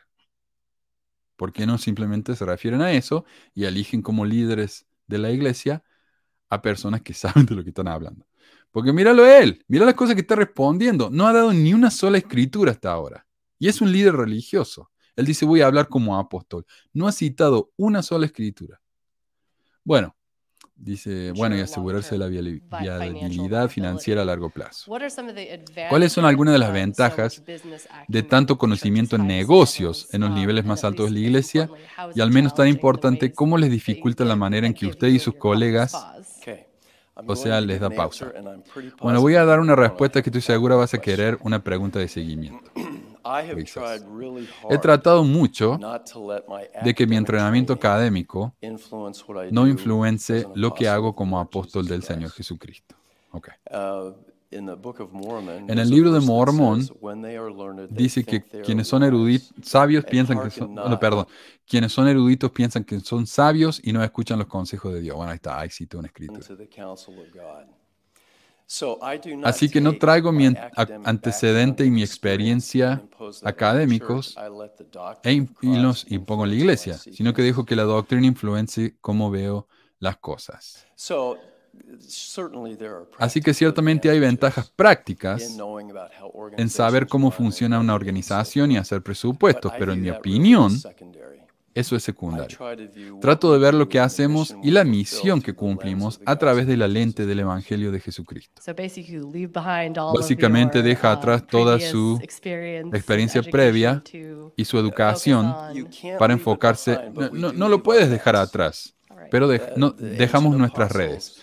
Los apóstoles antiguos fueron llamados y dejaron lo que estaban haciendo y entonces comenzaron el trabajo de servir al Salvador. Eso es lo que hacemos. Es lo que los miembros de la iglesia hacen. Pero no sería acertado decir que abandonamos nuestra experiencia, por supuesto que nos influencia, pero tanto de que no me domine. Ok. De nuevo, ¿qué respondió? No dijo nada fue y vino, cambió de tema, eh, volvió al tema. No sé, es, es muy difícil de seguir lo que está diciendo, pero tratemos de analizar lo que dijo. Bednar dice que trata de que su entrenamiento académico no interfiera con su llamamiento. Él no impone su conocimiento académico en la iglesia, sino que deja que el Evangelio lo influencie a él. Dice que no deja su experiencia profesional atrás, pero deja su red, como los apóstoles de Jesús. No, sé, es como que se contradice solo. Eh, y esta es la respuesta más irritante para mí, porque la verdad es que Bednar no, ni ningún del resto de los curos de los doce, dejan sus redes. Todos siguen teniendo sus mansiones, todos siguen teniendo sus autos, sus casas de verano, y en el caso de al menos una apóstol, sigue teniendo su posición en la junta directiva de una empresa que le acaba de pagar 900 millones de dólares. Otra cosa, Bednar dice que cuando los apóstoles fueron llamados, dejaron todo y comenzaron el trabajo de ser apóstoles. Pero en el caso de Bernard, cuando fue llamado como apóstol, era presidente de BYU Idaho. O sea, era un empleado de la iglesia. Eh, y según comparability.com, un presidente de universidad promedio hace unos 150 mil al año. Pero BYU Idaho es una universidad muy chica. Así que probablemente hace más o menos lo mismo. Como apóstol, Bednar gana al menos 120 mil dólares al año, más todos los beneficios que vienen con ello, como transporte gratis, ropa, universidad gratis para la familia, un excelente seguro médico, el cual, por ejemplo, yo tengo que pagarlo yo mismo. O sea, el trabajo me ayuda, pero yo tengo que pagar mi seguro. El cual, yo no es aparte, cuando uno es un empleo privado, cuando él era eh, empleado de la BYU, seguramente él tenía que pagar su, seguro médico, ahora ya no. Además de que tiene la oportunidad de publicar libros con los discursos que dan en la conferencia y todos son bestsellers, garantizados, porque los mormones de Utah compran cualquier cosa que los apóstoles publiquen y es mucho dinero. Desde que fue llamado apóstol, Bernard publicó cuatro de esos libros, todos con Deseret Book, o sea, la imprenta de la iglesia. Finalmente, la reportera le había preguntado cuáles eran los beneficios de ser un empresario en la iglesia pero Bernard no le responde. La realidad es que, es que un apóstol debería tener enfoque en las escrituras. Pero los apóstoles mormones no son como otros ministros cristianos, quienes se la pasan citando escrituras para justificar todo lo que dicen. Veamos, por ejemplo, por irritante que sea, cuando hablamos del padre Luis Toro, el tipo se la pasaba eh, citando escrituras. Las usaba como él quería, pero al menos usaba escritura los apóstoles mormones cuando están en una entrevista y le hacen preguntas, nunca citan escritura. Y, por lo general se citan entre ellos, ¿no? Eh, pero si yo digo, si ellos estuvieran un poco más entrenados en religión y teología, tal vez si lo hicieran recibirían revelaciones de vez en cuando. También, ¿te acordás, David, cuando publicamos esto de los Wikileaks? No, Wikimormon, ¿cómo es? Mormon Leaks. Eh, que vimos las reuniones de los apóstoles. Eh, sí, sí. E, esa reunión era como una reunión de una junta directiva de cualquier cosa. Eso es lo que yo estaba pensando, que ellos, eh, dice que ellos dejan sus redes, pero la verdad es que ellos siguen siendo empresarios ahí dentro de la iglesia, porque la iglesia es una, como una empresa, es una compañía, o sea, tiene todo, todo, todas las características más de, más de, una, de una empresa que de una iglesia.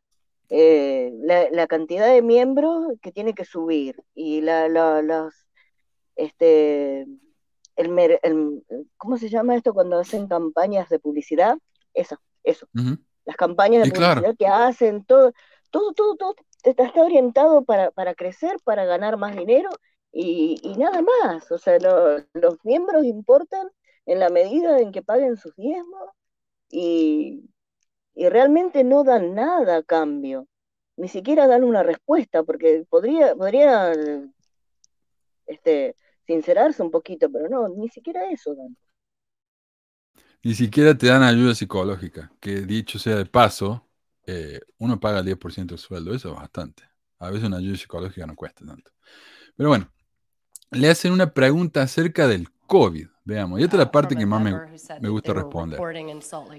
Dice que están reportando en Salt Lake City que la impresión de los miembros era que la iglesia manejó las declaraciones públicas sobre la pandemia y en particular sobre las máscaras de manera diferente que otras fes, que otras iglesias. Eh, perdón, está bajando volumen y me salte. Bueno. Sí, y es verdad, la iglesia manejó eh, sus declaraciones públicas sobre la pandemia de manera diferente, porque acá en Estados Unidos la iglesia más grande o el grupo más vocal son los evangélicos, y ellos estaban muy en contra de cualquier eh, eh, medida para evitar el crecimiento del COVID. No, ellos, bueno, no todos, pero muchos evangélicos bien ruidosos sí, porque son muy, muy conservadores y para ellos el virus es, es eh, una mentira de, los progres, ¿no? Entonces ellos decían, no, no. Se murieron por eso también. Sí, sí, sí, y ya hablamos acá mismo que uno de esos pastores que estaba enseñando del púlpito que no había que ponerse la máscara o la vacuna, se murió de COVID. Eh, lo cual es muy triste, muy lamentable. Para mí esto es realmente un gran problema que no, no debemos burlarnos ni nada de eso, sino que es realmente algo que tengo que tratar de ayudar a esta gente, porque yo no entiendo cómo se puede ser tan obtuso así. Y ya vamos a hablar más de eso en un, segundo. Yo, lo veo más bien como eh, selección natural. bueno. bueno. Ah, pero sí, la iglesia eh, dijo públicamente que había que ponerse la vacuna y había que ponerse eh, la máscara, ¿no? Dice, y en particular... sobre las máscaras diferentes a otra fe y que la división entre miembros conservadores y progresivos con respecto al COVID puede ser el inverso a muchas otras tradiciones. ¿Hay una historia aquí o es exagerado? Creo que es exagerado. Tenemos al presidente de la iglesia, quien fue un renombrado cirujano de corazón a nivel mundial, él está haciendo lo mismo. Él pone su ministerio primero, pero trae su experiencia muy relevante y conocimiento de esto. Él dio guías. La mejor respuesta que le puedo dar a su pregunta, José Smith, en los días tempranos de la iglesia, le preguntó un legislador de Illinois en la ciudad de Nauvoo y dijo, esta es una ciudad muy ordenada y las cosas parecen funcionar muy bien. ¿Cómo hace esto? Porque a nosotros nos cuesta mucho. Y José Smith dijo, les enseñamos principios correctos y ellos se gobiernan solos. No prescriben cada punto y coma de lo que debes hacer. Aquí está el principio, ahora vayan y actúen de la manera que crean que es más apropiada. Eso es lo que el liderazgo de la iglesia ha estado haciendo. Estas son las guías y los principios, ustedes tomen las decisiones. Parece que están bien sintonizados para manejar uh, una pandemia. Bueno, ahí está. Eh, entonces, veamos. La pregunta es si es verdad que hay una división entre los miembros a causa de la, de la respuesta de la iglesia con respecto al COVID, ¿no? Entre conservadores y progresivos, progresistas. Bernard dice que no, que esto es exagerado, que la iglesia es muy ordenada porque le enseña los principios correctos a los miembros y ellos se gobiernan solos un par de notas. No estoy seguro cuál es el artículo al que se refiere la periodista, pero hay uno en Associated Press llamado El impulso mormón por la vacuna aumenta, dividiendo a los miembros de la fe, que dice que en una encuesta de mediados del año pasado, el, el, 10, el 19% de mormones dijo que no se iban a poner la vacuna. 19%. El 15% dijo que no estaba seguro si lo iban a hacer. Eh, esto es a mediados del año pasado. Esta es una encuesta de agosto del año pasado. Para agosto, la vacuna había estado disponible por ocho meses. O sea, si alguien todavía no está seguro si se va a poner la vacuna ocho meses después de que ha estado disponible y ha sido aprobada por el gobierno, estás en contra de la vacuna, básicamente. Entonces no es 19%, es más 34%. El 34% de los mormones no se estaban vacunando. Cuando uno va a la página de Facebook de la iglesia, donde se lo ve a Nelson poniéndose la vacuna o en el otro en el que dice que usar máscara es mostrar amor por los demás, los comentarios son increíbles y muestran una división rabiosa. Hay miles de comentarios. El de la vacuna tiene 1500 comentarios y el de la, el de la máscara tiene más de 4000 comentarios. Los comentarios más suaves dicen cosas como, Gracias, presidente Nelson, pero estoy agradecido de que Dios nos dio el albedrío para que podamos elegir por nosotros mismos. Cosa como esa. Eh, otros dicen que Dios les reveló que no tienen que recibir la vacuna, así que gracias, pero no gracias. Entonces la gente está recibiendo revelación propia, que va en contra de la revelación del profeta. Carlos, prepárame la, la diapositiva otra vez. Otros comparten teoría de conspiración sobre cómo la vacuna es un veneno o está hecho con bebés abortados, así que no. Por supuesto, la vacuna es tan venenosa que un año y medio después de, recibirla y luego de tres vacunas, aquí estamos. Sí, ese, ese Carlos, porfa. Em, vamos. Ahí. Em, pero ve algo, algunos de mis comentarios favoritos, porque son miles, como dije, no los pude leer a todos, pero leí algunos. Beverly Hurst dice, eh, creo que la primera presidencia debería meterse en sus propios asuntos. Dios les dijo a sus hijos, les dio a sus hijos el derecho de elegir y la gente debería poder decidir lo que es correcto para ellos. Creo que la presidencia debería enfocarse en la religión y no hablar de política. Porque e, es interesantísimo esto, porque ellos estaban agradecidos de que acá tenemos a un presidente que fue médico en, una, en la peor pandemia que hemos tenido en, en 100 años pero en cuando el, el, doctor, profeta doctor, habla de un tema médico como este, ya no es médico, es un tema político. Qué interesante, ¿no? El COVID se ha convertido en un tema político. A mí me, me huele la cabeza esto. Eh, Shannon Pettingill dice, qué decepcionante es ver el yugo del liberalismo infiltrarse en la iglesia. Pronto nos van a requerir la tarjeta de la vacuna para atender a la iglesia en persona. Qué lástima ver a la iglesia caer. Realmente son los últimos días. Y eso yo lo escuché acá mismo eh, de ex mormones que decían, yo no voy más a la iglesia porque me están pidiendo la tarjeta de la vacuna. Que yo sepa, tal vez algunas lo han hecho porque era requisito del gobierno. Pero la iglesia no tuvo ninguna política que decía que hay que mostrar la vacuna. Eh, la tarjeta de la vacuna. Yo eso no lo vi. Y me pueden dejar en los comentarios si ustedes saben algo, pero en los lugares donde no es requisito del gobierno, no lo hicieron. De hecho, ¿qué dijo Bernard? El mismo Bernard dio un discurso eh, diciendo, y lo reportamos acá también en su época, diciendo que a él le parecía que el gobierno estaba abusando de sus poderes al pedirles a las iglesias que, que cerraran durante la peor parte de la pandemia. Entonces los miembros están teniendo mensajes contradictorios. El gobierno nos está pidiendo una cosa, entonces el profeta dice, bueno, hagamos lo que nos dice el gobierno, pero Bernard dice, no hagamos, no hagamos lo que dice el gobierno porque nosotros somos una iglesia, somos más especiales que el, que el COVID. Eh, ¿Quién es esta? A ver, Abril, April Whiting dice, amo el Evangelio y valoro mi derecho de elegir la libertad en mi país, la libertad en mi salud y la libertad en la religión organizada. Esto es América. Ah, libertad, libertad, libertad. Estoy muy decepcionada por esta puja. Ojalá nos hubieran empujado a que estudiáramos en oración los pros y contras de recibir la vacuna y de tomar nuestras propias decisiones por nosotros mismos de nuestra propia revelación. Y muestra ahí un corazoncito roto. Pero acá Bernard acaba de decir que eso es lo que hace la iglesia. Acá la iglesia nunca dijo tienen que ponerse la vacuna. Simplemente dijeron, eh, miren, el profeta se está poniendo la vacuna. Nada más, eso es todo lo que hicieron. Y mira, a esta, esta gente se le cayó la bombacha, ¿no? Eh, y el mismo Bernard dice, nosotros les enseñamos los principios, ellos hacen lo que quieran. Pero acá están hablando como que lo están obligando.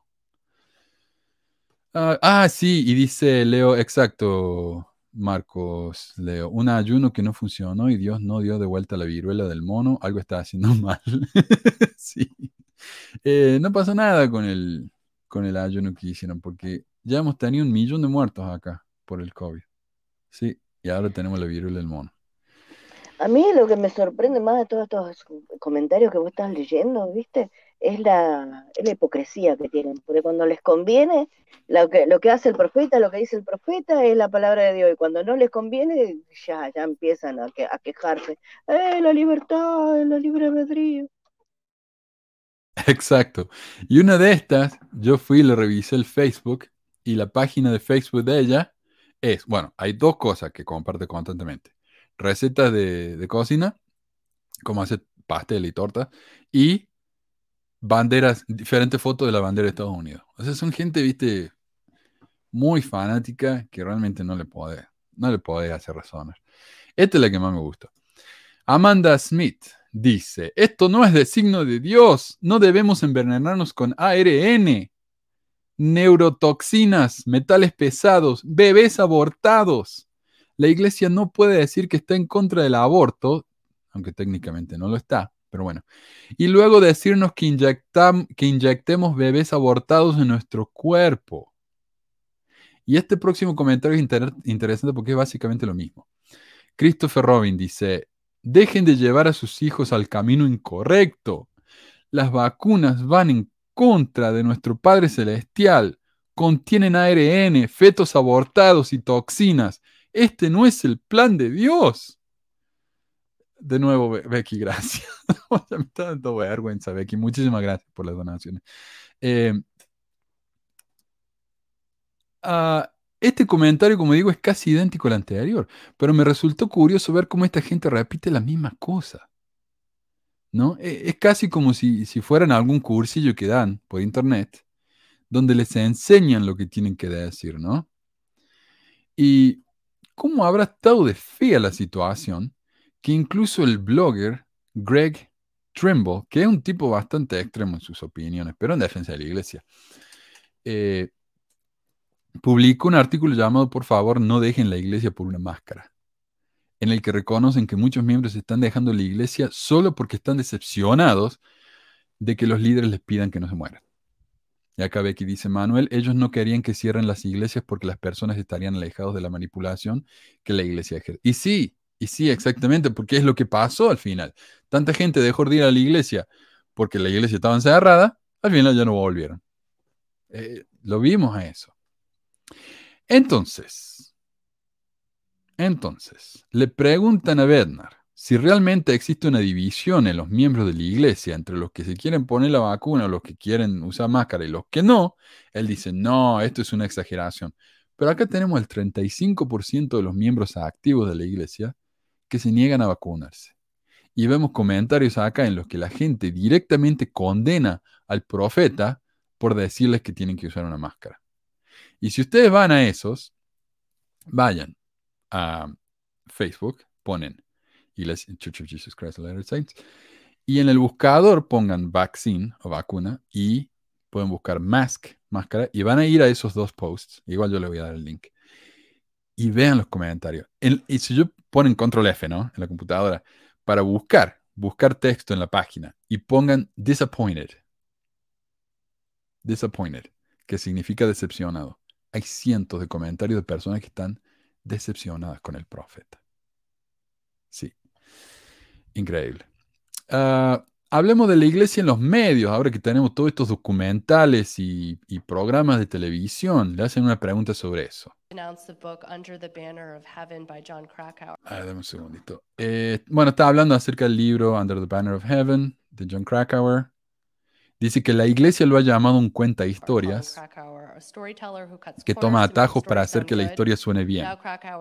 El libro de Krakauer ha sido adaptado para la TV y se muestra en Hulu.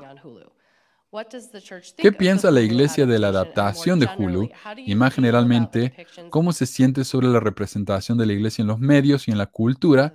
Por ejemplo, el musical El libro de Mormon, la serie de TV Big Love y el reality show. Oh, me lo perdí. ¿Cómo está esto afectando a la iglesia? Ok. Voy a hacer una pregunta retórica. Primero, dadas todas las cosas que acabo de describir, ¿quién tiene el tiempo de mirar televisión? Buena pregunta. Ahora, Mormon Leaks también filtró la agenda de. ¿Quién era? Ballard, del Elder Ballard, me parece. Eh, la agenda de él. Y esa agenda tiene. Claro, son ocho horas al día. El, horario de, un, de una. La agenda cubre ocho horas. Y la mitad de la agenda está vacía.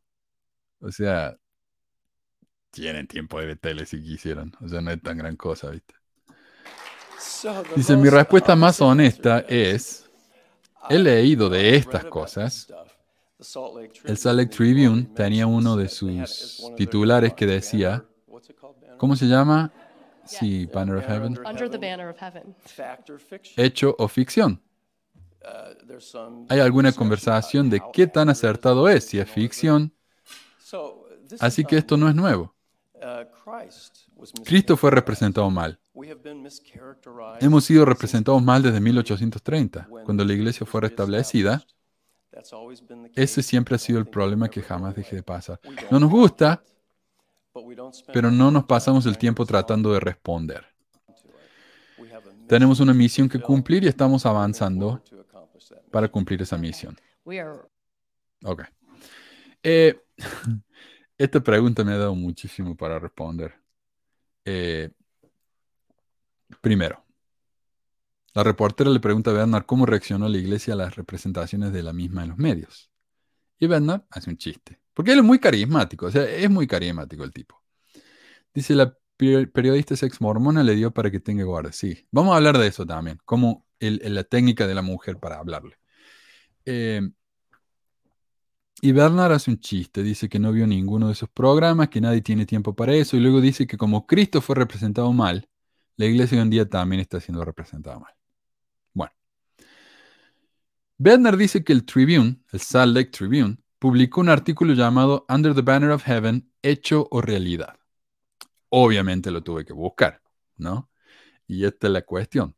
No hay ningún artículo en el Salt Lake Tribune que se llame así. Lo más parecido que encontré es uno que se llama Guionista y Familias revelan qué es hecho y qué es ficción en Under the Banner of Heaven. Ese artículo no dice que el, programa este, la, la serie esta, dice mentiras, sino que dice verdades representadas de una manera ficticia, porque ficción no es lo mismo que mentira. ¿sí? También notemos que el título del artículo nos dice que el mismo guionista nos está diciendo qué partes del programa son ficción. Por lo que este no es un artículo investigativo que intenta desprestigiar lo que se muestra en el programa. De hecho, el guionista del programa apareció en uno de los podcasts del Salt Lake Tribune con Becky Fletcher Stack, que es la reportera de, como la corresponsal de la, eh, de la iglesia en el Salt Lake Tribune. Y él mismo dijo, esto es una ficción, lo que yo estoy mostrando acá, pero no lo que pasó, sino el formato que yo le di. El asesinato fue real. La manera en que sucedió el asesinato fue real. La víctima y los asesinos, todo eso es real. Los nombres de las personas son reales.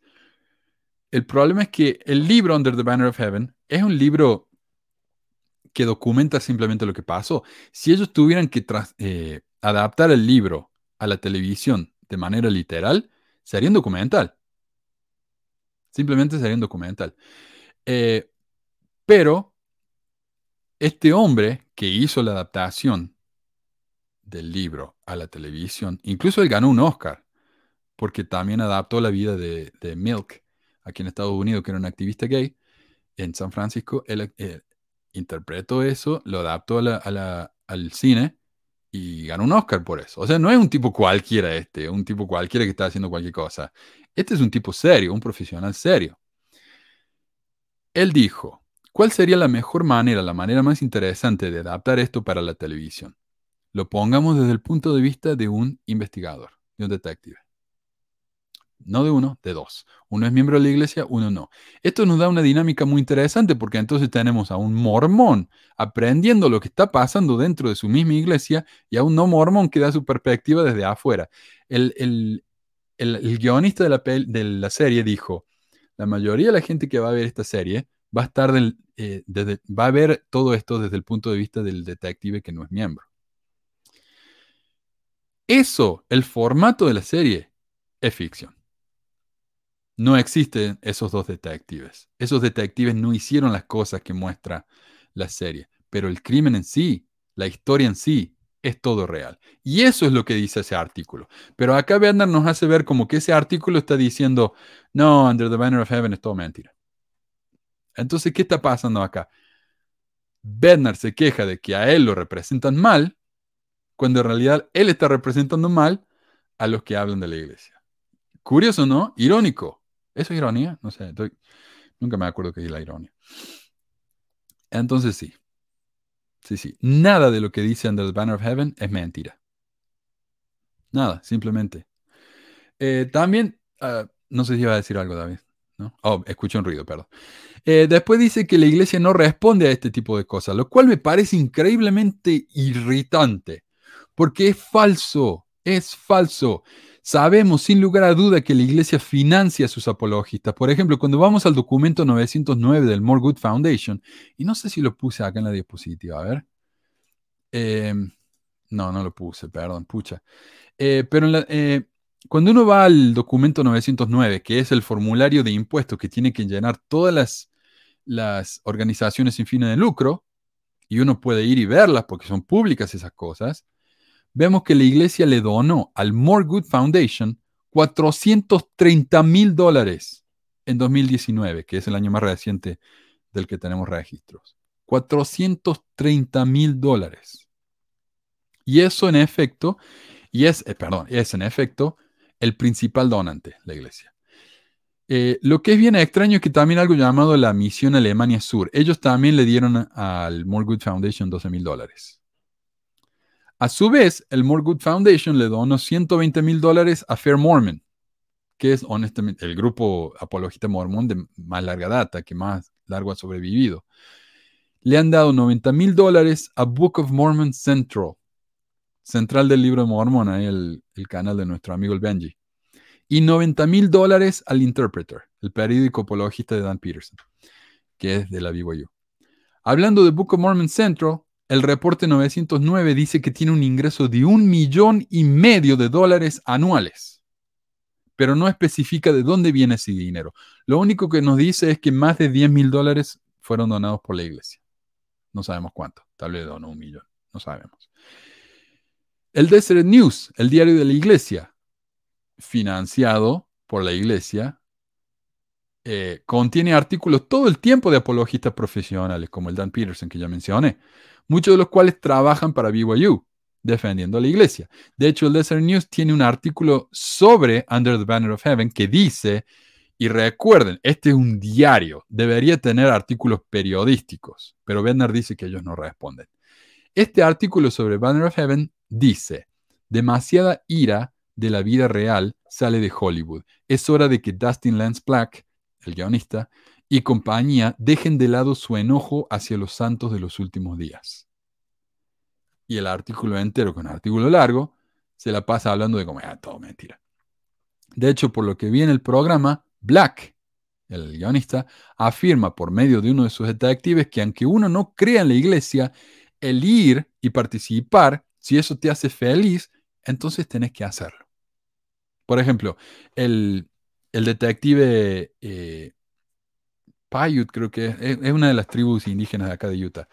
Eh, el otro detective es ateo, pero él hace sus oraciones todo el tiempo. Y el, otro detective mormón le dice, ¿por qué haces eso? Dice, porque esto me conecta con mis ancestros, me calma y me ayuda. Y al final, el detective Pyrie, que es el detective mormón, él empieza a dudar de la iglesia pero ¿qué pasa al final? ¿Se va de la iglesia? No, sigue en la iglesia. Entonces, que me digan a mí que este es un antimormón, que está furioso con la iglesia, quiere que la gente se vaya de la iglesia, es simplemente falso. No corresponde con la realidad. Entonces sí, la iglesia responde a sus críticos. No en la conferencia, no los domingos sobre el púlpito, pero lo hace. ¿Sí? Eh, y prefiere pagarles a sus minions para que lo hagan por ellos. Hace spoilers, sí, perdón.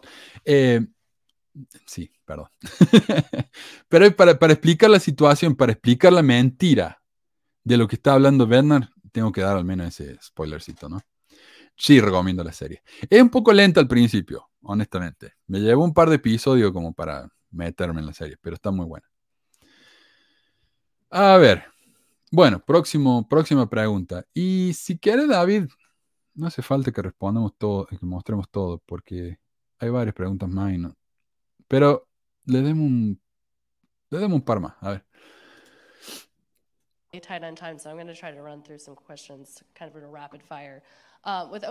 Con más de 100 mil millones en inversiones y propiedades, la iglesia Sud tiene la capacidad, más capacidad que ninguna otra iglesia en el país para ayudar a eliminar la pobreza. ¿Qué más podría hacer la iglesia en términos de esfuerzos humanitarios aquí? La pregunta es, ¿qué más podría hacer la iglesia en esfuerzos humanitarios? Esa es la pregunta. Esto es lo que responde Bernard. Espero haber tocado algo de eso ya. Como dijiste, quieres que sea rápido. Número dos, si miras al mercado, no creo que sean más de 100 millones. Ah, él dice 100 millones, son 100 mil millones. Y quiero hacer otro comentario sobre esto. La gente quiere darle a la iglesia y decir, ustedes tienen todo este dinero en reservas. Sí, y es una buena idea para seguir ese ejemplo. Creo que si puedes leer en el Antiguo Testamento de siete años de hambre y siete años de plenitud, y no sabe dónde está en el Antiguo Testamento. Em, es una buena idea prepararse para sobrellevar lo que he descrito. Y consumir recursos no es generar recursos porque eso es lo importante generar. Y mucha gente depende de los recursos que ofrecemos. Y si las cosas son diferentes en el futuro de lo que son ahora, creemos que es apropiado y sabio prepararnos para mantener ese tipo de apoyo en un ambiente económico incierto. Soné como un profesor de economía. Sí, así es. Um, ok. Entonces la reportera le pregunta a Bernard, ¿cómo puede ayudar más la iglesia? La iglesia podría eh, acabar con el hambre en más de un país entero. ¿Qué más puede hacer la iglesia? Y Bernard no responde, simplemente dice, bueno, es sabio guardar y guardar. Pero ¿para qué guardar tanto si, si luego de la peor pandemia que vivimos y ahora en una de las peores inflaciones que hemos visto en décadas, la iglesia... Uh, me fui. La iglesia sigue sin ayudar.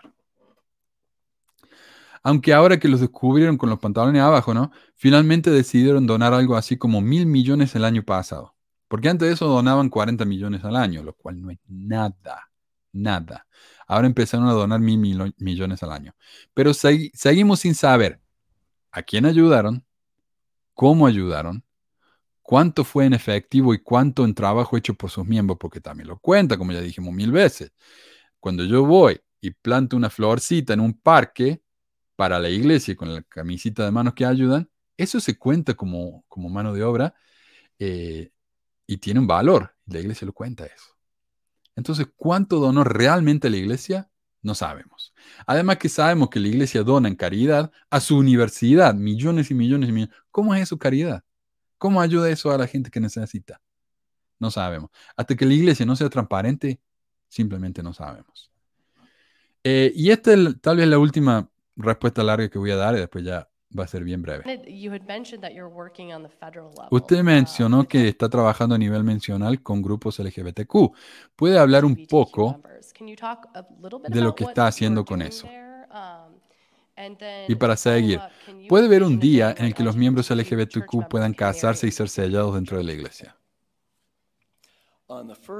En el primer punto, hablamos sobre cómo lo que hicimos en Utah en 2015 fue un modelo que fue extendido en Arizona y ha estado tomando lugar en Georgia.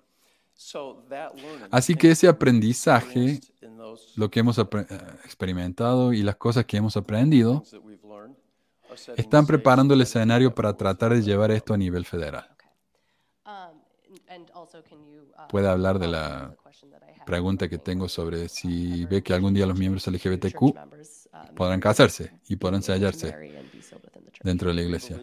En la iglesia creemos que el, oh, el matrimonio entre un hombre y una mujer es ordenado de Dios y que la familia es central para el plan de Dios, para el destino eterno y la felicidad de sus hijos. Bueno, veamos.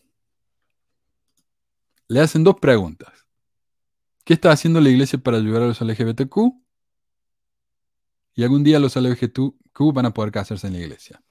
Bernard dice que la iglesia hizo algo en 2015, no, explica qué, con respecto al LGBTQ, que, que es un modelo a seguir por otros estados. Pero esto fue en 2015, hace siete años. Desde entonces no parece haber tenido ningún otro ejemplo ¿no? de algo más que hizo la iglesia. De todos modos, veamos lo que hizo la iglesia en 2015.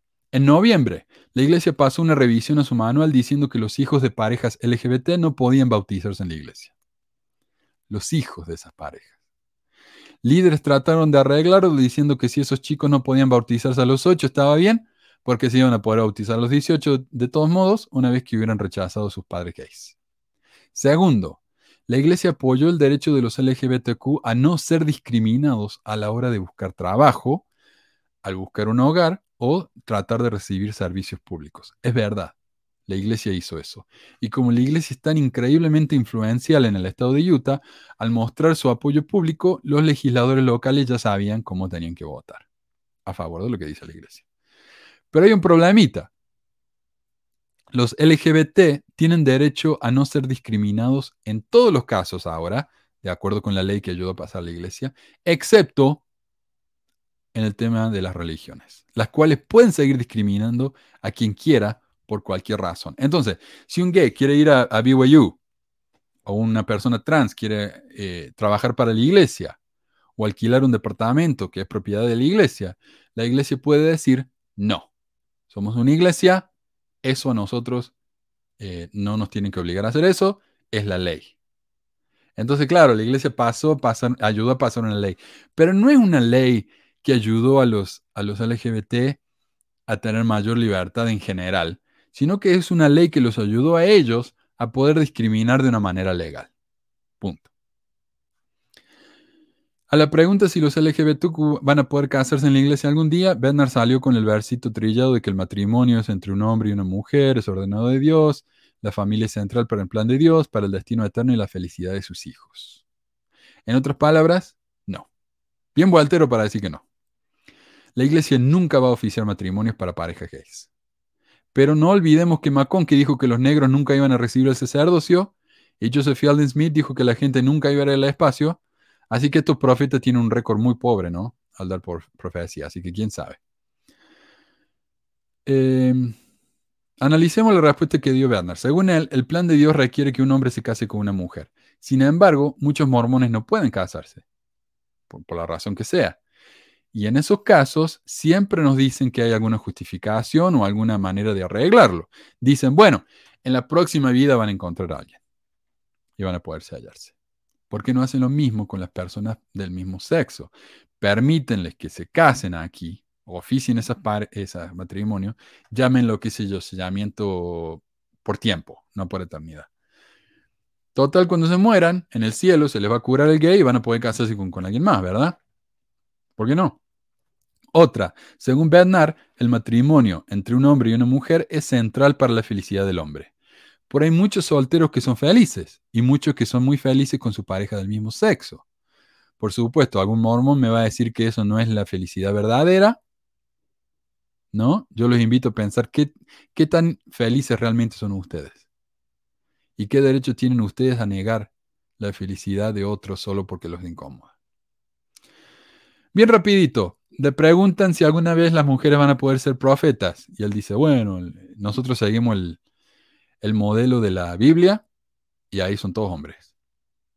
Así que bueno, si van a seguir el modelo de la Biblia, entonces van a tener que hacer un par de otras cosas, como apedrear a las mujeres eh, infieles y eso, ¿no? La iglesia dice, la iglesia, esta pregunta me encanta porque la reportera dice, usted, eh, como iglesia, ustedes eh, fueron muy públicos y se metieron en la política al donar millones de dólares para que el matrimonio gay no pasara en Estados Unidos. Ustedes hicieron eso. Van a hacer lo mismo con el aborto. ¿Y qué dice Bernard? Bueno, la iglesia tiene una, posición sobre el aborto. Y no, no responde si lo va a hacer o no. La iglesia y los trans le dicen, ¿cómo van a, eh, cómo van a, cómo recibe la iglesia a una persona trans, que ya es trans, ah, que, que, que transicionó antes de considerar ser miembro de la iglesia? Y él dice, bueno, vamos a intentar tratarlos bien. Y eso es todo. Eh, pero la realidad, vamos, que si la iglesia, si esta persona quiere bautizarse, probablemente no lo van a dejar bautizarse. No sé.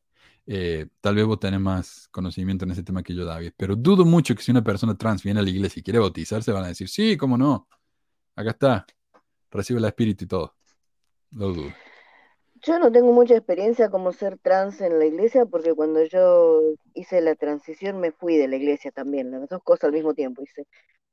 Pero hablando con mi obispo después de, hacer empezar a hacer la transición, me dijo que eh, en el momento en que yo, que yo tenía que volver a la iglesia, primero que nada, porque me tenía que, volver a la iglesia y tenía una responsabilidad y bla, bla, bla, bla, bla, bla. Y que cuando vuelva a la iglesia íbamos a hablar si iba a tener un consejo disciplinario o no. Y lo dejó ahí caer. Mm. O sea, sí, iba a tener un consejo disciplinario. Claro. Hay que volver. Ahora, una vez que volvas, si vas a ser un miembro fiel que, puede tener llamamiento, ¿no? No, eso ya, no, eso ya es otra cosa. Eh, ah, y la posición de la iglesia sobre el aborto, ya lo mencionamos a esto. La iglesia dice, bueno, no, no hay que abortar a menos que la vida de la madre esté en peligro. Bueno, e, es la posición del gobierno también. Eh, diezmos. La reportera le pregunta si la iglesia consideraría darles un respiro a la gente en las áreas más pobres no requiriéndoles el diezmo. Bernard básicamente dice que no, que si esa gente quiere salir de la pobreza, debe pagar el diezmo. Y me encantaría, ¿no? La iglesia tiene tantos recursos y ellos sabemos, la iglesia manda sus, sus encuestas todo el tiempo. Me encantaría ver una encuesta que diga cuántos miembros que son pagadores de diezmo fieles en las áreas más desesperadamente pobres han sido realmente bendecidos al punto de no ser más pobres. Me encantaría ver eso. Ahora, si la iglesia hiciera esa encuesta, demostraría que lo que Werner está diciendo es verdad. Y no solamente eso, sería un ejemplo para los otros miembros, ¿no? Una motivación. Sería perfecto. Pero no existe ese estudio y dudo que algún día lo hagan. Eh, así que, ah, mira, Simón, el gran varón. Eh, dice, excelente Elder, lo hizo muy bien. Sí, la evadió todo muy bien, le hizo muy bien. Muy buen vocero para la iglesia, ¿no? No sé como profeta cómo, cómo hizo, pero vocero de la iglesia, perfecto. Y finalmente, eh, la reportera le hace un pregunta acerca de cómo usa el dinero la iglesia a nivel local. Dice, usted ha salido a luz que ustedes usan dinero los diezmos para fines eh, temporales. Eh, ¿Cómo usan ustedes el dinero? Y, y esto es lo que me... Por ahí me molesta un poco esta reportera, porque ella le dice cosas muy bien de frente. Pero las preguntas no son tan de frente. Sí. Eh, por ejemplo, la reportera menciona algo muy controversial como es el pedir el diezmo a gente que no puede pagarlo, o haber financiado la campaña antimatrimonio del mismo sexo, o en este caso el usar dinero del diezmo para fines seculares. Pero la reportera, en vez de preguntarle directamente cómo Bernard puede justificar o explicar esto, la, la reportera hace una pregunta mucho más suave. ¿No? Dice, ustedes usan dinero del diezmo para eh, para fines seculares. ¿Cómo se usa el dinero a nivel local? O sea, es como casi como que tiene miedo de hacer esa pregunta porque no lo quiero ofender. Y eso, eso es un problema que tengo yo ¿no? con este reporter. Ojalá ella hubiera sido mucho más valiente, ¿no? Y le hubiera hecho las preguntas así de frente. Eh, en este caso particular, luego de mencionar que la iglesia usa el dinero del diezmo para fines seculares, por ejemplo, para invertirlo en Wall Street, para pagar por empresas de seguros y malls multimillonarios, la reportera le pregunta simplemente cómo lo usan a nivel local. Bueno, y entonces Bernard responde eso e ignora el resto. Ignora ¿no? la parte difícil y simplemente dice, ah, lo usamos, le damos dinero a los barrios y ellos lo usan como pueden. Y eso es todo lo que dice. Así que bueno, estas fueron las respuestas del elder Bernard al grupo este de reporteros nacionales. Muy decepcionante, pero muestra la maestría de este tipo para evitar preguntas difíciles. Yo creo que de ahora en adelante lo vamos a ver mucho más en los medios. ¿no? Este va a ser el, el Hinckley moderno, el que va a salir en la televisión, al que lo van a mandar a hacer la ronda de los tours, ¿no? Así que la hizo bien, la hizo bien Bernard. Muy bueno para esto. Y como dice Simón, la hizo muy bien, la verdad. Eh, así que bueno. Eh, Meli está en Acapulco. Elvio está de vacaciones. Así que la está pasando muy bien. Le mandamos saludos si nos escucha después. Eh, y Marco está en cama. Marco está, sí. Sí, no sé, eso ya es asunto privado de él. Si él, si él lo quiere compartir la próxima que diga, pero no. está enfermo. Sí. Eh, no sé si está, creo que está embarazado o algo. Así, no, porque ya tuvo bebé. Así que no, no está.